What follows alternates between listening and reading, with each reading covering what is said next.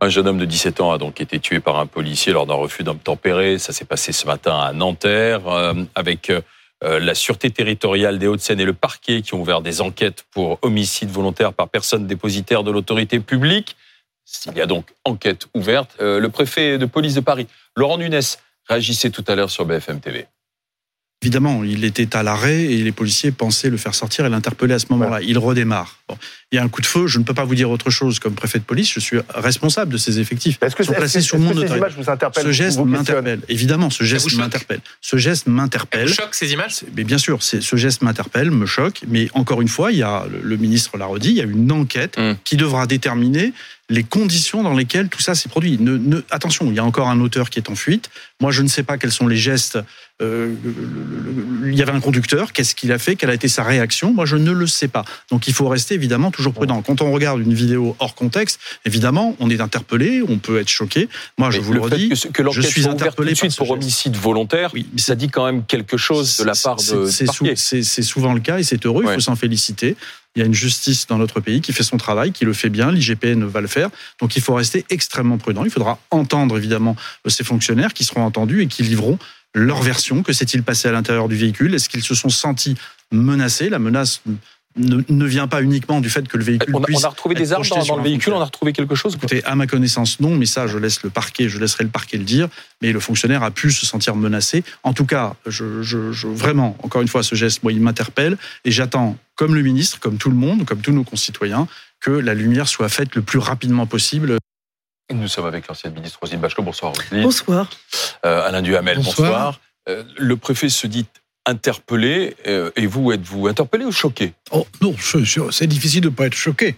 Euh, je veux dire, un refus d'obtempérer, un tir, un mort, euh, je vois mal comment on n'est pas vraiment choqué. Bon, Laurent Nunez, il est un peu dans son rôle, il est obligé de ne pas sembler accablé à l'avance sans savoir exactement ce qui s'est passé. Vous avez vu la vidéo? Ses propres troupes, oui, bien sûr. Mais la vidéo, elle ne laisse pas beaucoup d'équivoques. Bon, c'est pas à nous d'en conclure à la place de, du parquet, mais enfin, euh, oui, c'est choquant. C'est choquant, et puis, euh, d'une certaine manière, ça, ancre l'idée que on est en train de pénétrer dans, une, américanisation de la société, où, la violence est, disproportionnée, euh, omniprésente, mais un petit peu dans tous les domaines où euh, c'est vrai que les incivilités, que les refus d'obtempérer se multiplient. Il suffit de penser au rodéo. 27 600 en 2021. Bah oui, bon, bah justement, et, et c'est vrai que c'est exaspérant et très dangereux. Bon, c'est vrai aussi que quand on voit un gamin de 17 ans, même s'il a fait des bêtises, se faire tuer, euh, alors qu'apparemment il ne mettait pas en danger euh, la vie des policiers, euh, c'est consternant. Mais c'est vrai que quand on voit ce qui se passe dans certains quartiers de Marseille et qu'on se dit qu'il ne faudrait pas que ça se généralise à la France entière, euh, bon, c'est de l'américanisation, c'est trop de violence, c'est trop d'armes, c'est trop de refus d'autorité et c'est trop, quelquefois trop de rapidité dans le tir.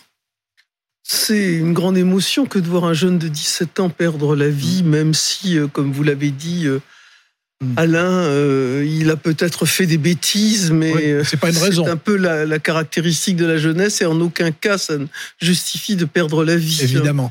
Euh, maintenant, c'est l'occasion peut-être de se poser un certain nombre de questions. Mm. Non pas que l'émotion retombera, mais qu'elle nous amène à, à nous mm. interroger d'abord sur le fait de cette loi de cette fameuse loi de 2017 qui a changé la, en quelque sorte la démarche juridique. Auparavant, ce qui justifiait le fait de mmh. tirer sur un individu, un citoyen, c'était la légitime défense. Mmh. Là, la loi de 2017, une loi Hollande, Cazeneuve, Valls, euh, je sais pas comment on peut la, baptiser, après la dame de Viry-Châtillon, où un policier avait été très mmh. euh, brûlé, incendié par un cocktail Molotov. C'est jamais bon les lois qui sont faites sous le coup de l'émotion. Et ça, c'est une première leçon à tirer, parce que cette loi, elle a créé en quelque sorte l'équivoque que les policiers avaient un droit de tir sur un délinquant et sur le, refus d'obtempérer. Vous l'avez dit, deuxième élément, l'augmentation massive euh, du, du refus d'obtempérer en zone urbaine, parce qu'en zone gendarmerie, les refus d'obtempérer diminuent. C'est donc un phénomène urbain, que cette augmentation. Ce qui est le cas des rodéos. Comment Ce qui est le cas des rodéos. Ce qui est le cas, ce est le cas des rodéos. disait le préfet Nunez, Et alors, on peut se poser la question 800 000 personnes dans notre pays conduisent sans assurance. Des centaines de milliers conduisent sans permis de conduire. Et il est vrai qu'une législation extrêmement dure sur la, le fait de conduire sans assurance, qui amène, un, le retrait du permis de conduire, qui amène, deux, le fait de soustraire le véhicule, et troisièmement, des amendes et même de la prison, fait que il y a, je n'essaie pas d'excuser, j'essaie plutôt d'expliquer, ce qui fait que des mmh. personnes qui sont interpellées pour des vérifications d'identité sont tentées, sont tentées par la fuite, mmh. exactement, parce qu'il y a mmh. une telle lourdeur des peines sur le, fait de ne pas avoir d'assurance ou le fait de conduire sans permis, euh, les deux choses étant en général étroitement liées, qu'on peut se, peut-être se poser des questions, peut-être serait-il utile de réfléchir à tout ça à froid. Euh, sur le plan législatif et sur le plan euh, euh, réglementaire. Gérard Darmanin réfléchissait sur la perte de points. Je trouvais qu'on perdait trop facilement des points et, on créait donc on perdait des points pour des petits dépassements, de, etc. Oui, non, mais il y a, y a, un problème de ceux qui effectivement n'ont pas de permis, de ceux qui n'ont pas d'assurance qui sont assez souvent insolvables par la suite. Hein. Exactement. Euh, donc tout ça, évidemment, est compliqué. Il, faut, il, faudrait revenir quand même sur cette histoire de loi de 2017 parce que euh, j'ai entendu euh, Gérard Darmanin et le préfet Nunez dire que les les tirs mortels de la police n'avaient pas augmenté depuis. Et puis j'ai vu aussi que euh, à gauche, il y avait des gens qui contestaient ça. Alors ça serait bien de savoir euh, qui dit la vérité sur cette histoire. Est-ce qu'il y a une augmentation de, de, BFM TV que nous avons en 2021 Donc je disais 27 600 refus d'obtempérer.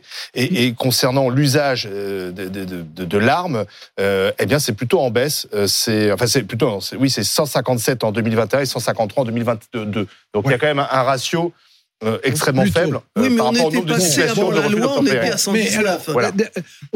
Au-delà de ça, il y, a, il y a deux choses. La première, c'est que, évidemment, euh, comme maintenant tout se fait en direct, comme mhm. maintenant tout le monde a des vidéos, donc comme maintenant tout le monde a son avis et comme maintenant chacun a sa réaction, évidemment, on change d'attitude, y compris vis-à-vis de la police, de semaine en semaine. Il n'y a pas très longtemps, il y avait Annecy, et tout le monde se disait, à juste titre, quand il y avait les malheureux enfants qui avaient été attaqués, euh, euh, tout le monde se disait, mais la police a été vraiment rapide et efficace. Et puis aujourd'hui, on se dit, la police a été vraiment rapide, mais, mais pas forcément euh, dans son droit. je veux dire, ça, complique encore et, ça, et ça contribue au sentiment d'insécurité générale. Bon, euh, l'autre chose, c'est que euh, le, ce qu'on apprend sur le nombre de, de, délits euh, liés au refus d'obtempérer est, est, quand même un phénomène qui est terriblement dangereux. Mais on va avoir droit à un affrontement. Et, et les principales victimes ne sont ni les policiers, ni les non, sont les passants. Ce sont les passants, bien sûr. automobilistes qui sont là par hasard, piétons, ou les gens, ou les gens qui sont sur leur trottoir, qui sont sur leur trottoir. Ce sont eux les principales victimes de ces refus d'obtempérer. Il faut le rappeler. on va avoir droit à un, affrontement politique peut-être assez manichéen, assez caricatural. On entend d'ores et déjà la, la, la, la, France insoumise dire, voyez, on vous le dit, mm. la police tue et elle a encore tué aujourd'hui, quoi.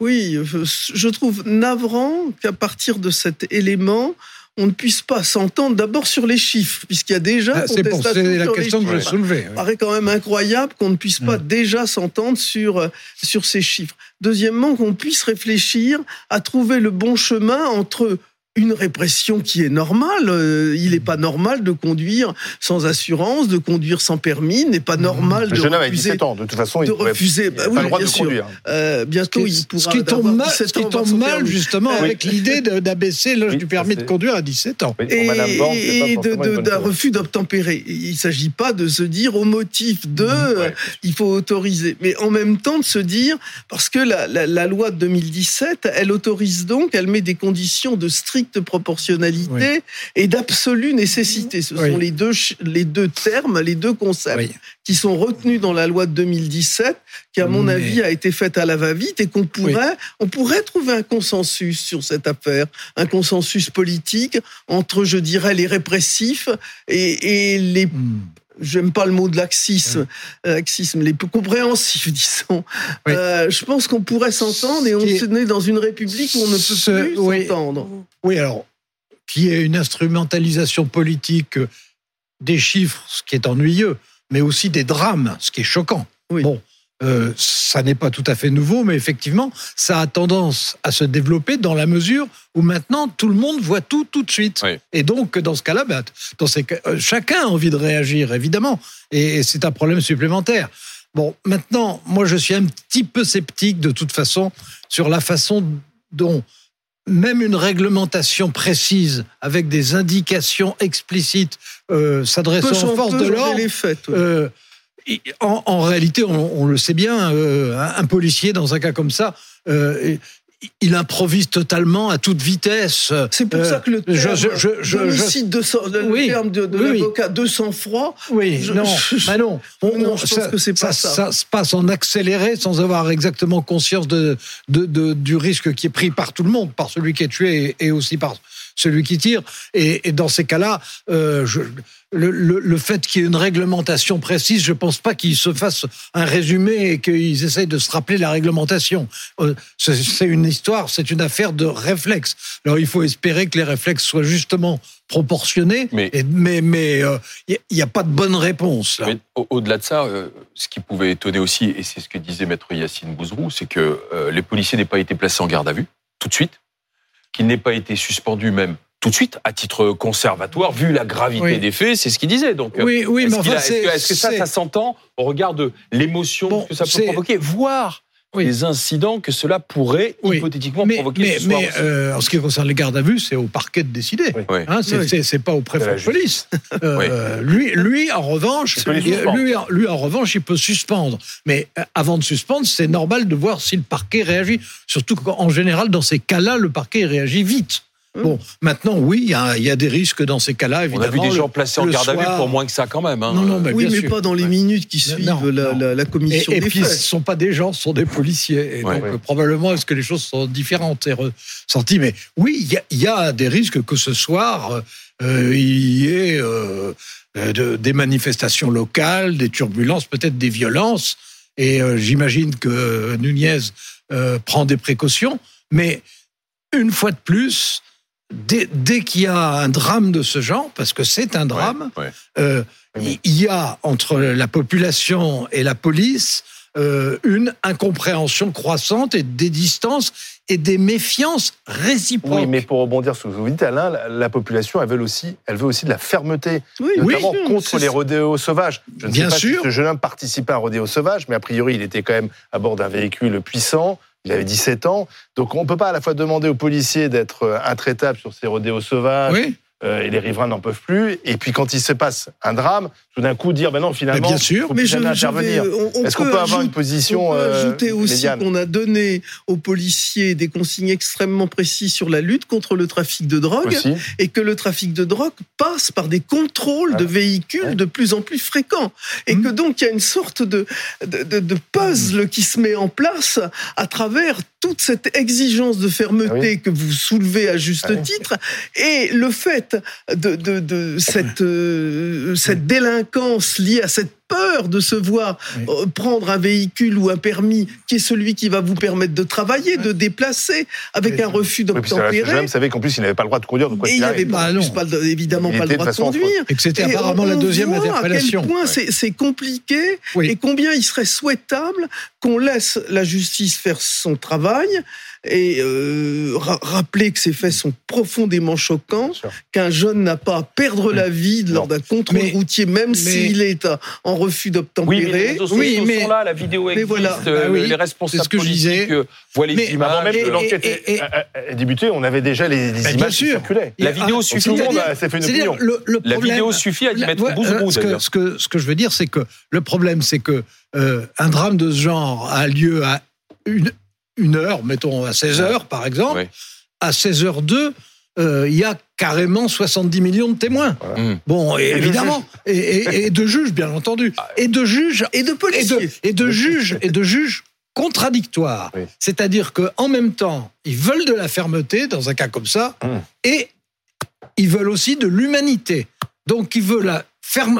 On, veut, parce que nous, on est comme les autres. Hein, on veut la fermeté de la police, mais on veut l'humanité dans le traitement. Et il faut reconnaître que c'est plus facile d'en parler que de le faire. Merci Rosine Bachelot, merci Alain Duhamel.